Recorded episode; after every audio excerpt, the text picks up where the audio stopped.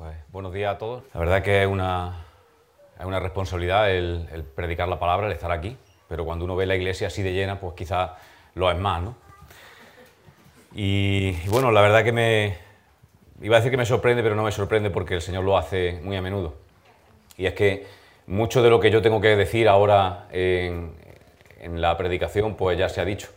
En la intervención de la hermana al principio, luego en las oraciones, en la alabanza, ha habido mucho de lo que está en el mensaje de esta mañana que ya se ha dicho, así que el Señor está trabajando en, en una misma dirección. Hoy seguimos con nuestra serie de predicaciones eh, que hemos llamado lo uno a lo otro. Y el pasaje de hoy, el que vamos a ver en esta mañana, está en la carta de Pablo a los Efesios, en el capítulo 4, versículos del 1 al 6. Por supuesto, vamos a ver también otros versículos relacionados y seguramente a lo largo de las próximas semanas, pues eh, todas las predicaciones van a estar relacionadas unas con otras y vamos a repetir versículos y vamos a repetir seguramente incluso pasajes enteros, porque se trata de que una idea quede marcada a fuego en nuestra mente y en nuestro corazón y que esto provoque cambios permanentes, tanto en nuestras vidas particulares como en nuestras vidas de iglesia. Se trata de que a medida que vayamos viendo todo esto uno a otro, vayamos comportándonos más y más como una verdadera familia, disfrutando de las bendiciones que eso conlleva y también descubriendo o recordando las responsabilidades que tenemos también lo uno para con lo otro y por qué no disfrutar también de cumplirlas y de comprobar cómo el Señor puede utilizarnos como instrumentos en sus manos para bendición de los demás. En el pasaje de hoy, Pablo hace un especial énfasis en la unidad de la Iglesia esa unidad que perseguimos como meta, mientras ponemos en práctica todo esto unos a otros que vamos a ir viendo. Así que si me acompañáis, el pasaje de esta mañana, como digo, está en Efesios 4, versículos del 1 al 6, va a estar proyectado aquí, y lo voy a leer en la nueva versión internacional, por si no coincide exactamente con la vuestra.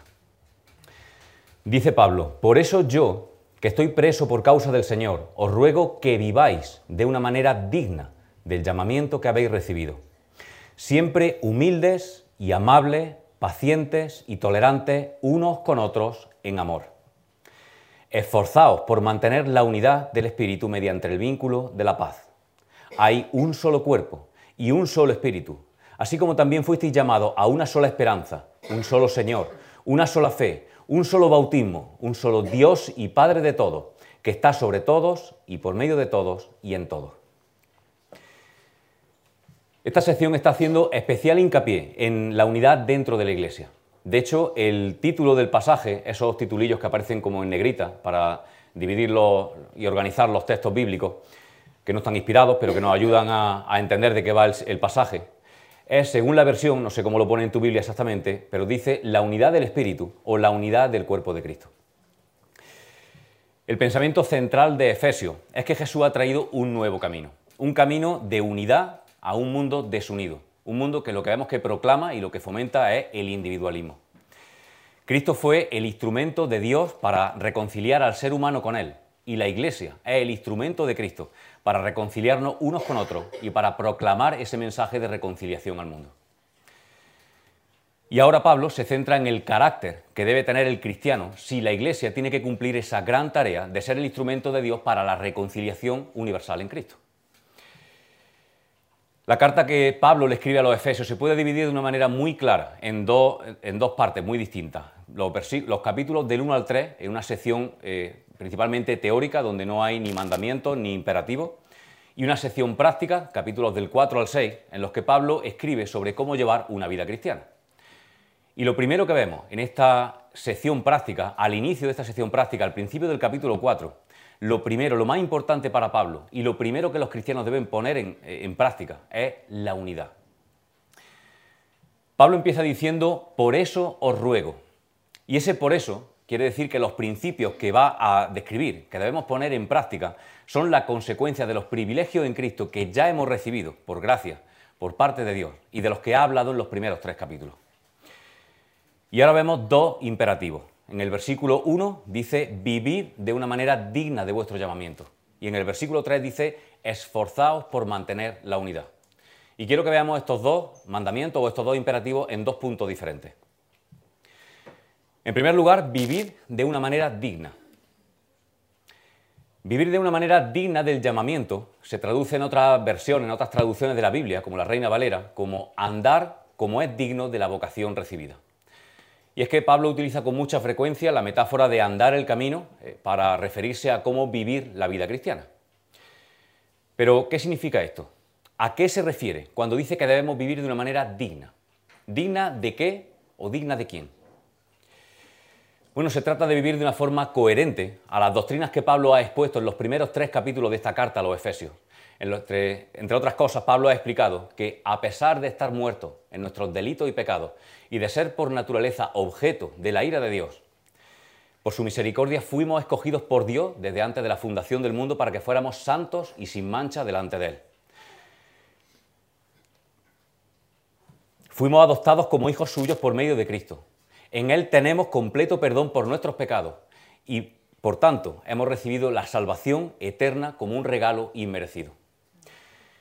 Ser consciente de esto, de que el Dios Todopoderoso, Santo, Infinito y Eterno ha hecho todo esto por nosotros, tiene que tener como resultado un cambio radical en nuestras vidas.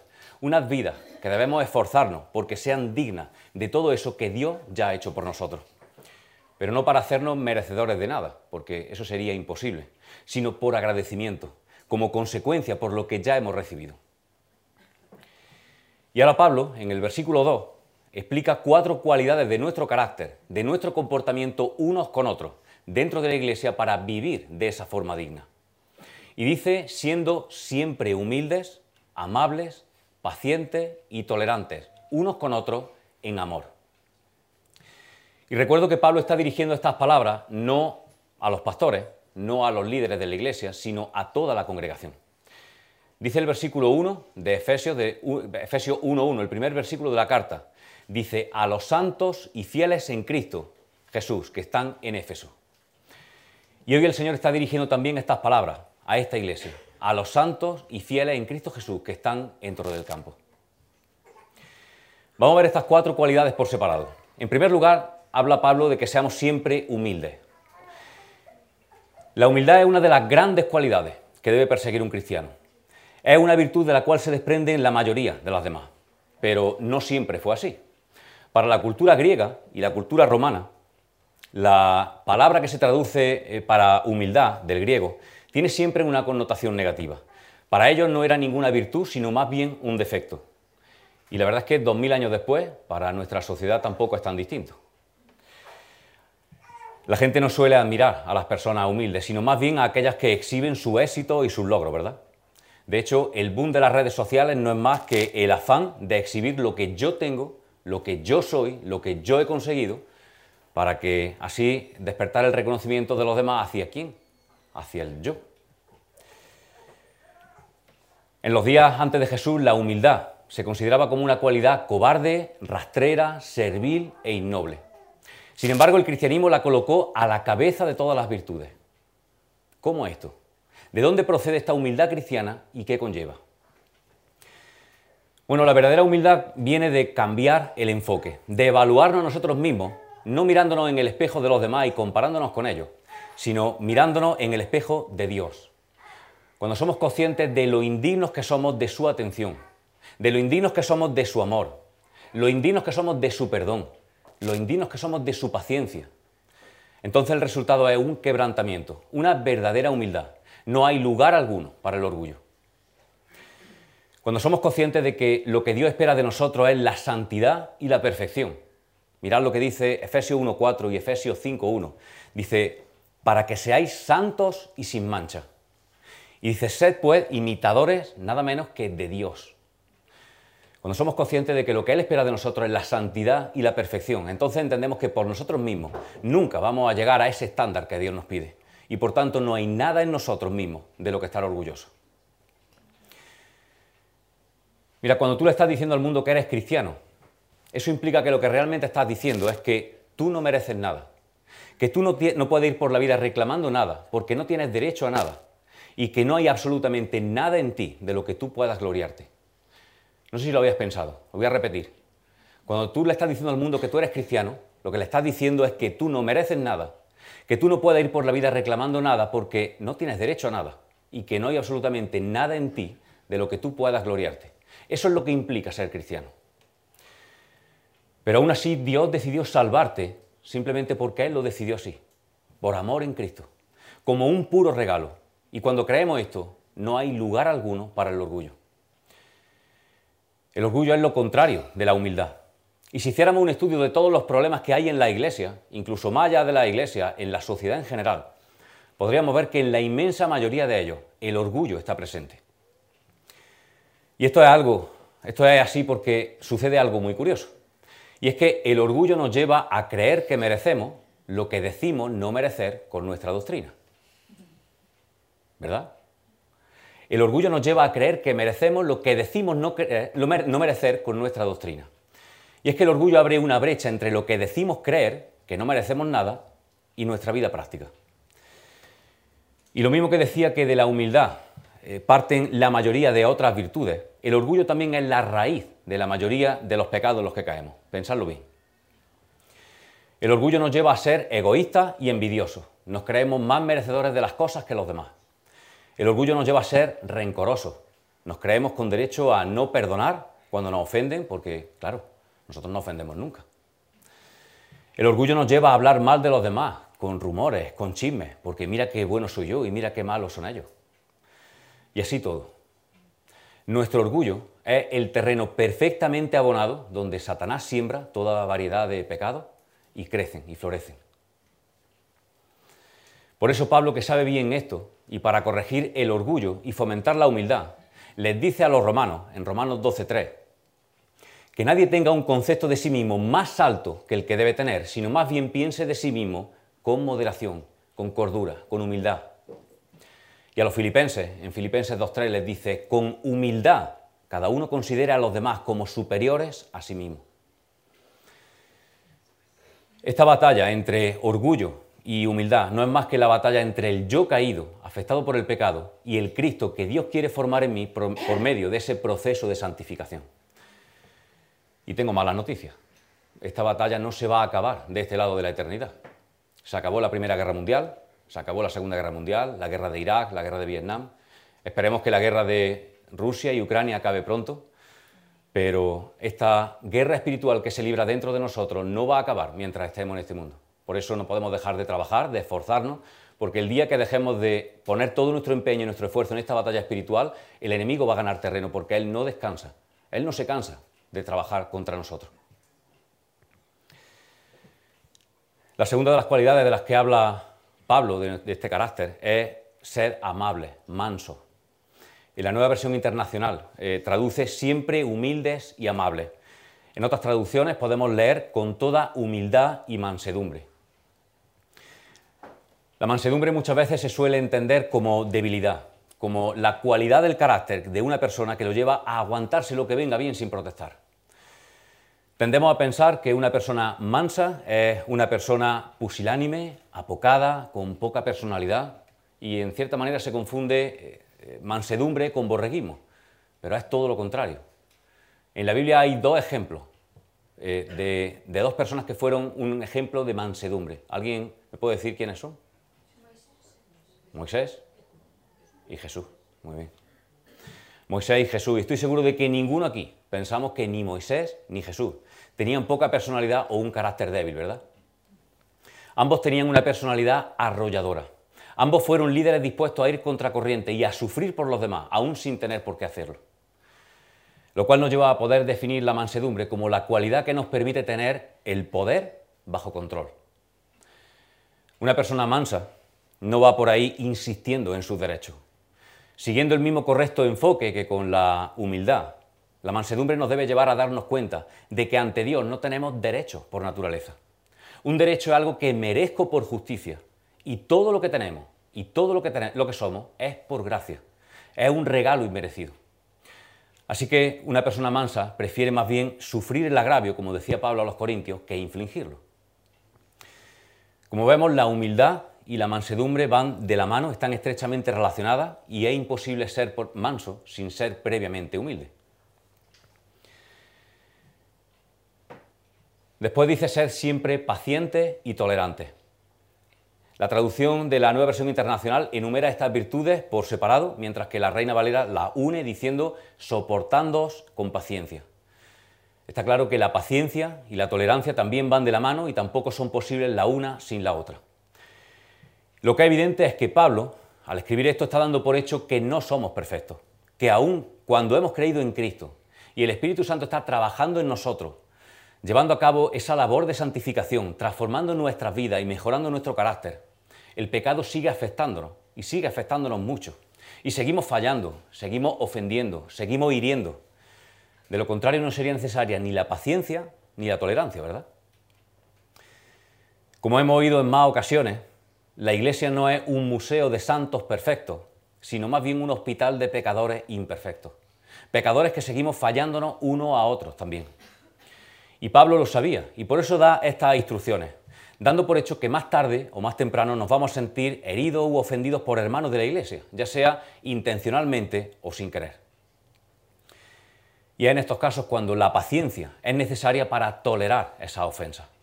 Todos tenemos nuestras faltas, nuestras debilidades, nuestro carácter especial que pueden afectar negativamente al hermano.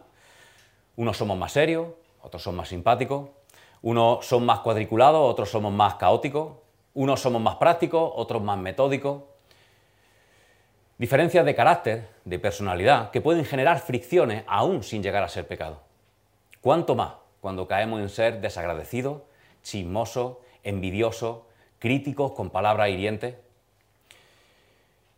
Es en estos casos cuando necesitamos pensar, reflexionar y decirnos a nosotros mismos, teniendo en cuenta la enorme cantidad de paciencia que Dios ha tenido conmigo a lo largo de los años, que aún sigue teniendo hoy cada día con mis fallos, aun cuando ante sus ojos de santidad mis pecados sobresalen de forma mucho más evidente que la falta de mi hermano ante mis propios ojos, yo debo sin lugar a dudas ser tolerante y ser paciente con mi hermano. Se trata de tener siempre la perspectiva correcta de mis relaciones con los demás y la de los demás conmigo. Siempre evaluando esto en comparación con la relación que el Señor, el Dios infinitamente santo y perfecto, ha establecido conmigo. Cuando yo estoy en el centro de mi perspectiva de las relaciones, es mucho más fácil sentirme herido, ofendido, despreciado y acumular así rencor y amargura contra los demás. Pero cuando el Señor es el centro, cuando comparo cualquier trato que recibo con el que recibió Jesús, con el trato que yo tengo hacia el Señor y lo que recibo de Él, entonces todo trato injusto o hiriente que yo pueda recibir se hace insignificante. Me lo iba a traer, pero se me ha olvidado. Imaginaros un garbanzo, ¿vale? ¿Cómo sería un garbanzo a vuestra, a vuestra distancia? ¿Cómo lo veríais? Pequeño, ¿verdad? Bueno, pues si yo hago así, me pongo aquí el garbanzo, lo veo tan grande que me impide verlo, me impide ver cualquier otra cosa. Y eso es lo que pasa cuando nosotros nos ponemos en el centro de nuestro enfoque de las relaciones, todo lo magnificamos. Se trata de que una correcta relación con el Señor provoque en mí una correcta perspectiva de mis relaciones con los demás. Por mucho que me ofendan, nunca será comparable a lo que yo he ofendido y sigo ofendiendo a Dios. Y aún así Él me sigue teniendo paciencia y está dispuesto a perdonarme una y otra vez. Por mucho que, por poco que se me reconozca mi esfuerzo y mi trabajo, nunca me van a despreciar tanto como yo mismo desprecio al Señor cada vez que me olvido de agradecerle todo lo que hace por mí y lo que recibo de Él. Cada vez que me empeño en vivir la vida a mi manera sin contar con Él. Y así con todo. En lugar de verme en un plano de santidad superior al de mi hermano y ser crítico con Él, lo que tengo que hacer es verme en el mismo plano de miseria, en igualdad de condiciones ante la misericordia y la santidad de Dios. Porque todos aquí hemos sido rescatados de la misma perdición, de la misma miseria. Así que no tenemos ningún derecho a criticarnos y a juzgarnos uno a otro, porque estamos en el mismo plano de miseria delante de Dios. Además, mira, si tú recibes un trato injusto por parte de un hermano, si llegas a enterarte de que ha hablado mal de ti a tu espalda, puedes estar seguro de que tú eres muchísimo peor de lo que ese hermano haya dicho de ti, sea lo que sea lo que haya dicho. Puedes estar seguro de que mereces un trato muchísimo peor que lo que hayas recibido, sea lo que sea lo que te haya hecho. Si has sentido algún desprecio dentro de la iglesia, no te preocupes, porque es mucho menos de lo que merece. Porque lo que merecemos todos aquí es el más absoluto desprecio que podamos recibir. Y no lo digo yo, lo dice la Biblia. Dice que la paga del pecado es qué? La muerte. Así que aún en esos casos tenemos que estar agradecidos porque lo que recibimos es mucho menos de lo que merecemos. ¿Veis cómo ser conscientes de estas realidades nos pone inevitablemente en una posición de humildad?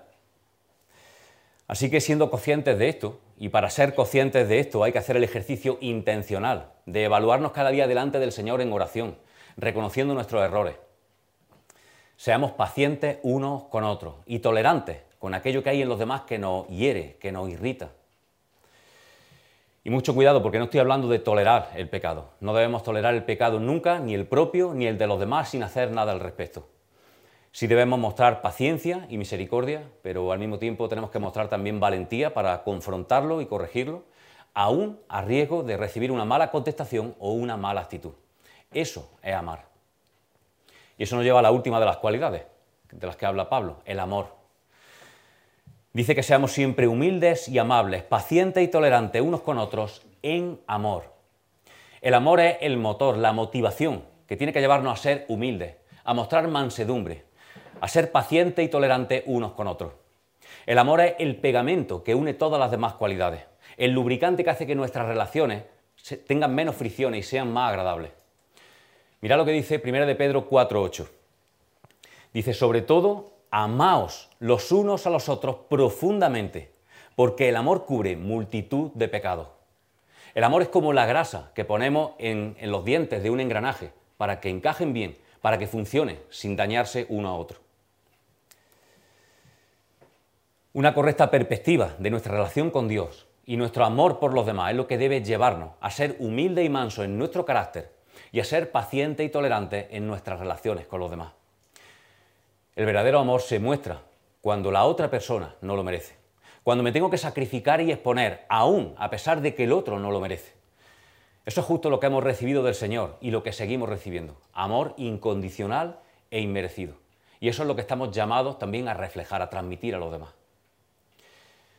Si nos esforzamos con la ayuda del Espíritu Santo y por medio de la oración, si ponemos todo nuestro empeño en comportarnos de manera que en nuestra vida de iglesia, en nuestras relaciones personales, resplandezcan estas virtudes, la humildad, la mansedumbre, la paciencia, la tolerancia, en amor, entonces el resultado será la unidad de la iglesia.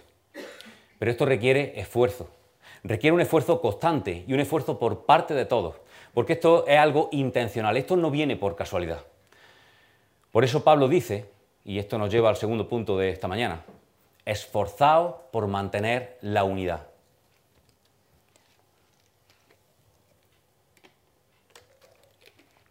Esforzaos por mantener la unidad. Es curioso, porque si os fijáis no dice esforzaos por conseguir la unidad, sino por guardar, por mantener.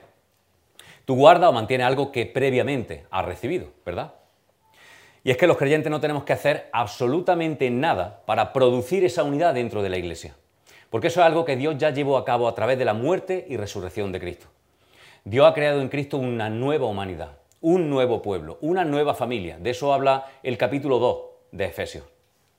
Eso es un hecho, algo que ya sucedió y que nadie puede cambiar. Entonces, ¿cómo es posible que si la iglesia ya es una, si Dios ya ha ganado esa unidad de la iglesia en Cristo, sea al mismo tiempo una meta que los cristianos debemos perseguir, algo por lo que debemos esforzarnos. Bueno, esto es más o menos algo así como el matrimonio. Una mujer y un hombre llegan a ser una sola carne por medio del matrimonio, pero todos sabemos que ambos deben esforzarse y trabajar cada día por preservar, desarrollar y fortalecer esa unidad, ¿verdad? Y aún así cuesta mucho. Pues lo mismo en la iglesia. La unidad no es algo por lo que debemos esforzarnos por alcanzar, sino algo que debemos esforzarnos por no perder, por mantener, por fortalecer. Desde un punto de vista teológico es como la salvación, la justificación o la santificación. No son cosas que nosotros pudiéramos esforzarnos por conseguir. Hubiera sido imposible. Las recibimos por gracia, como un puro regalo. Y aún así debemos esforzarnos por cuidarla, ¿verdad?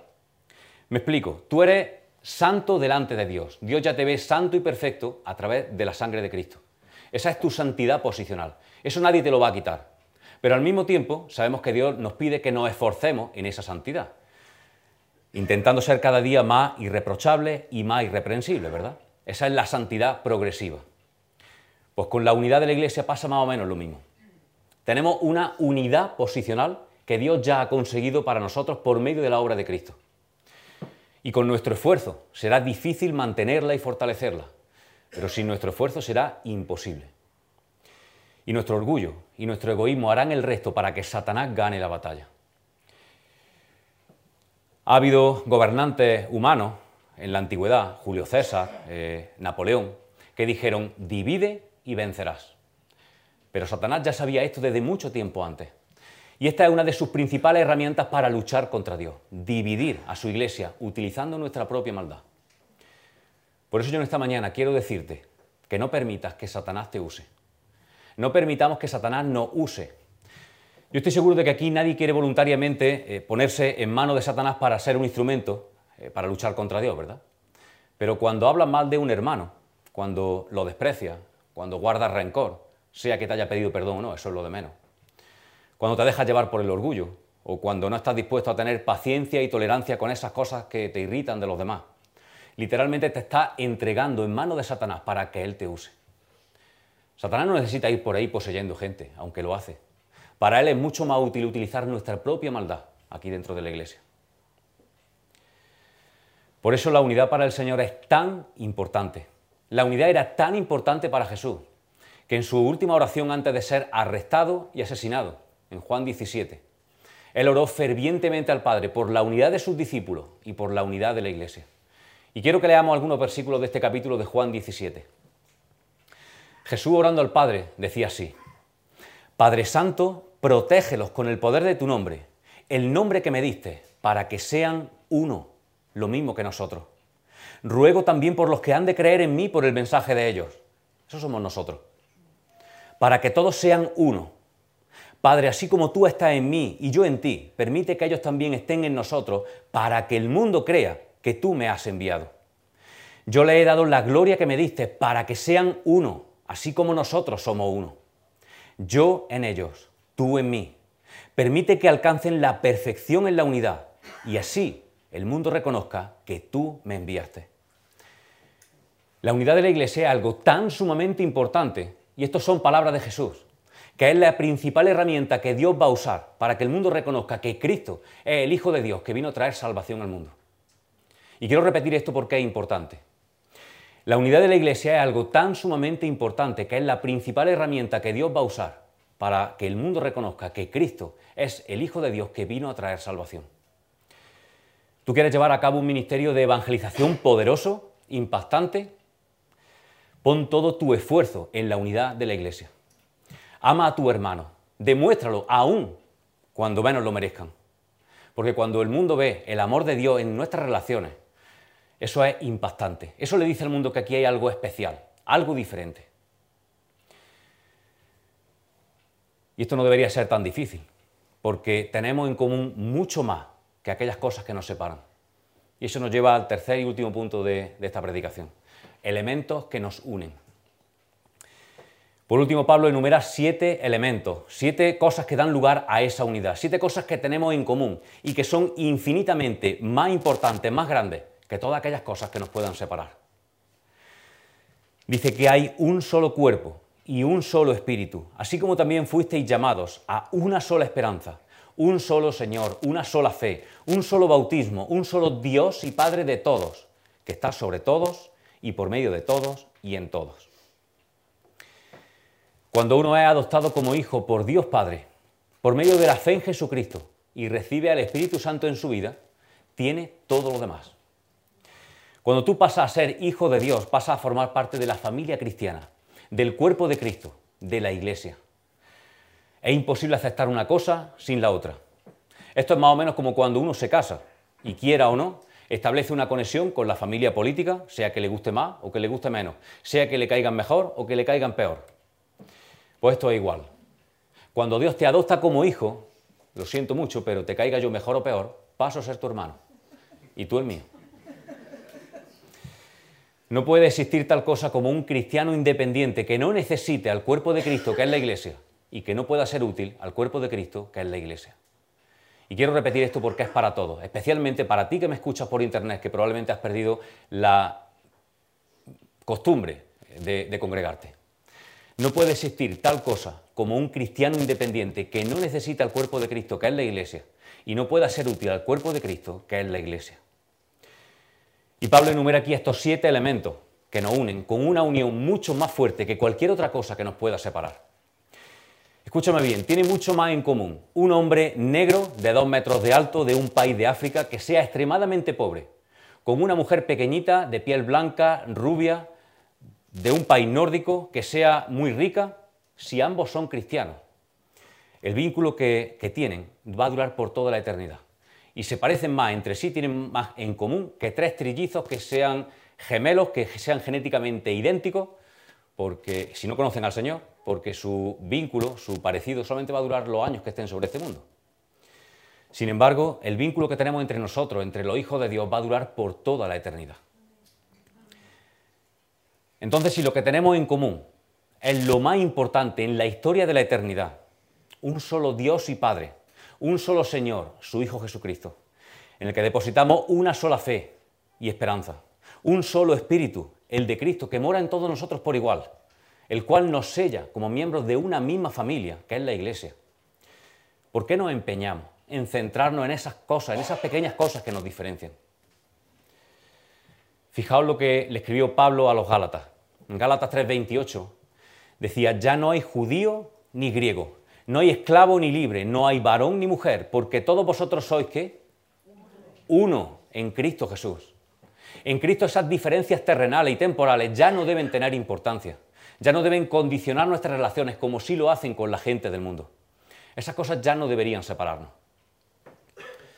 Eso sí, esto no quiere decir que en la unidad de la Iglesia no quepa la diversidad, la diversidad de personalidades, de capacidades, de dones que el Señor ha repartido de forma diferente a cada uno.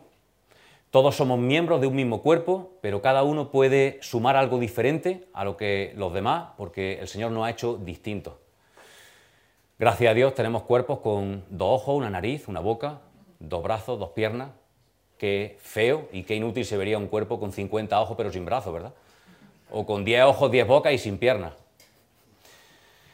Cristo desea la diversidad dentro de su cuerpo. Él quiere el equilibrio conseguido por la suma de todos los miembros, cada uno con sus diferencias, con sus particularidades que lo hacen especial, pero todo unido en amor, procurando sumar, procurando ser útiles para los demás persiguiendo el beneficio no de un miembro, no de unos pocos, sino de todo el cuerpo. De esto sigue Pablo escribiendo en los siguientes versículos, a partir del 7, por si alguno quiere profundizar en, este tema. Y quiero concluir, quiero acabar dejando una reflexión que nos ayude a bajar todo esto de la nube de la teoría al terreno de la práctica. No sé si os habéis dado cuenta, pero de estas virtudes del carácter de las que hablaba Pablo para vivir una vida de forma digna de nuestro llamamiento, estas virtudes forman parte, son las mismas que los frutos del Espíritu Santo de los que también Pablo habla en Gálatas 5, 22 y 23. Seguramente tendrá que ver que Pablo es el escritor, el autor de las dos cartas. Y si son frutos del Espíritu, Quiere decir que no es algo que podamos producir y desarrollar por nosotros mismos, sino que va a depender directamente de nuestra relación con el Señor y de nuestra dependencia del Espíritu Santo. Así que podemos decir que vamos a vivir vida digna de nuestro llamamiento en tanto que nuestra relación con el Señor sea más y más íntima. También es cierto que para desarrollar esas virtudes, esos frutos del Espíritu Santo, es necesario que nos encontremos con situaciones, con personas que nos pongan a prueba. Quiero decir, es imposible desarrollar la humildad si no hay nadie que ponga a prueba tu orgullo. Es imposible tener paciencia y tolerancia si no nos relacionamos con personas cuyo carácter nos irrita, o nos hiere, o nos fallan. Es imposible practicar el perdón y la misericordia si no tienes a alguien enfrente que te ofende. Así que veamos nuestras relaciones como el campo de entrenamiento que Dios ha diseñado de una forma perfecta para que podamos desarrollar estas cualidades que Él nos pide con la total confianza de que Dios está al control y cada situación y cada relación está medida para que no sobrepase nuestras capacidades. Y quiero dejar también algún comentario sobre ser útil en la iglesia, sobre ser iglesia. Hemos visto que solamente es posible que una iglesia crezca y madure cuando sus miembros se esfuerzan por mantener la unidad y por amarse lo uno a lo otro. Esto tiene una implicación, aunque me salga un poco del tema. Y es que tú no debes venir a la iglesia como un consumidor pasivo para ser instruido por los pastores y por los predicadores. El culto del domingo no es la meta del cristiano, sino más bien la salida. La semana no termina en el culto con la predicación de la palabra, como fin último, sino que más bien arranca la semana ahí, cuando tomamos la palabra de Dios que se nos ha expuesto, que se nos ha explicado, y la ponemos en práctica cuando salimos por esa puerta. Y el primer sitio donde tenemos que ponerla en práctica es aquí dentro, entre nosotros. Si no somos capaces de hacerlo entre nosotros, ¿cómo vamos a ser capaces de hacerlo ahí fuera, donde el ambiente es mucho más hostil? Escúchame, tu labor como miembro de esta iglesia puede que nunca sea subir aquí y predicar un sermón aunque no lo diga muy alto porque este es el último sitio donde yo jamás me hubiera imaginado estar, hace años, y mírame. Puede que nunca sea ese tu ministerio, pero tu ministerio informal, con los demás hermanos, por medio de las relaciones, ofreciendo ánimo, exhortación, consuelo, confianza, comunicación, paciencia, siempre en amor. Eso no es menos importante. Puede que sea menos visible, pero es tanto más importante que lo que yo estoy haciendo aquí ahora. Eso significa unidad. Eso significa ser un cuerpo y comportarse como tal. Preguntar cómo está, cómo está tu salud física y espiritual, cómo está tu tiempo de oración, tu lectura de la palabra, cómo te sientes con respecto a tu trabajo, a tu familia, con respecto a la iglesia. Interesarse de verdad por la vida de los hermanos y tener confianza para desahogarnos, para aconsejarnos, para rendirnos cuenta. Esto es ser iglesia. El otro día tuvimos una reunión de consejo y prácticamente en su totalidad la ocupamos en hablar de cómo nos sentíamos, de cuáles eran nuestras cargas, nuestras preocupaciones, cuáles eran nuestras experiencias que podían ayudar a otros que estaban pasando por situaciones que otros ya habían superado. Y pudimos experimentar la confianza de poder ser sinceros unos con otros, de abrir nuestro corazón. Y estoy seguro de que salimos de esa reunión edificados, menos cargados, aliviados y felices de saber que tenemos una familia espiritual que nos ama, a quien le importamos y que se preocupa por nosotros. Eso es ser iglesia. Y comentábamos que eso es lo que deseamos transmitir desde aquí, con estas predicaciones de lo uno a lo otro. Tú puedes formar parte de eso. De hecho, debes formar parte de eso. No sé si lo habías pensado, pero tu tiempo diario en tu casa de lectura de la palabra, tu tiempo de oración, son importantes para el crecimiento de esta iglesia. Porque Dios usa eso para que podamos nutrirnos y bendecirnos mutuamente uno a otro en nuestras relaciones personales, independientemente de las reuniones formales de iglesia. Esto quiere decir que no hay nadie tan indigno que no pueda ser útil. Escúchame, si tú eres cristiano y tú eres miembro de esta iglesia, Cristo quiere usarte para beneficiar este cuerpo local por medio de ti. Puede que creas que eres débil, que tienes pocas capacidades, que no tienes mucha cultura, que eres demasiado joven o que eres demasiado viejo. Todo eso son mentiras de Satanás. Cristo quiere usarte para beneficio de esta congregación y puedes estar seguro de que te ha capacitado para ello. Y quiero repetirlo porque esto no es para algunos, esto no es para el que tiene al lado, esto no es para la mayoría, esto es para el 100% de los que estamos aquí, para todos. Cristo quiere usarte para beneficio de esta iglesia y puedes estar seguro de que te ha capacitado de alguna manera para ello. Puede que no tengas los recursos para llevar a cabo un proceso de consejería con alguien que ha caído en una profunda depresión, pero puedes acercarte y decirle, quiero que sepas que te amo y que estoy disponible a lo largo de la semana si te apetece quedar y tomar un café y charlar de lo que quieras. Eso sí puedes hacerlo. Y Cristo puede usarte para grandes cosas, aún sin ni siquiera que te des cuenta. Si tú eres cristiano, si tú eres miembro de esta iglesia, Pablo, a través de estos versículos, te está diciendo, esfuérzate por mantener la unidad de la Iglesia, siendo siempre humilde, amable, paciente y tolerante con los demás, porque son muchas más cosas las que nos unen que las que nos separan. Que el Señor nos bendiga y nos ayude con esta tarea. Señor, gracias por tu palabra. Gracias, Padre, por esta diversa pero hermosa familia, Señor, que tú has puesto en esta congregación para nosotros. Gracias, Señor, por cada uno de mi hermano aquí. Gracias porque a cada uno tú nos has capacitado de alguna manera, Señor, para poder servir, para poder ser de bendición uno a otro, Señor. Y te pedimos que nos ayudes, Señor, a, a, glorificarte con nuestro comportamiento, con nuestras relaciones, Señor, esforzándonos en la unidad de esta congregación local, Señor, siendo siempre humilde, manso, y tolerantes y pacientes unos con otros, Señor. Somos imperfectos y no seremos perfectos hasta que no estemos contigo y te pedimos, Señor, que tú nos ayudes cada día, Señor, a poner todo nuestro esfuerzo en, en mantener lo que tú uniste, Señor, mantenerlo unido. En el nombre de Jesús. Amén.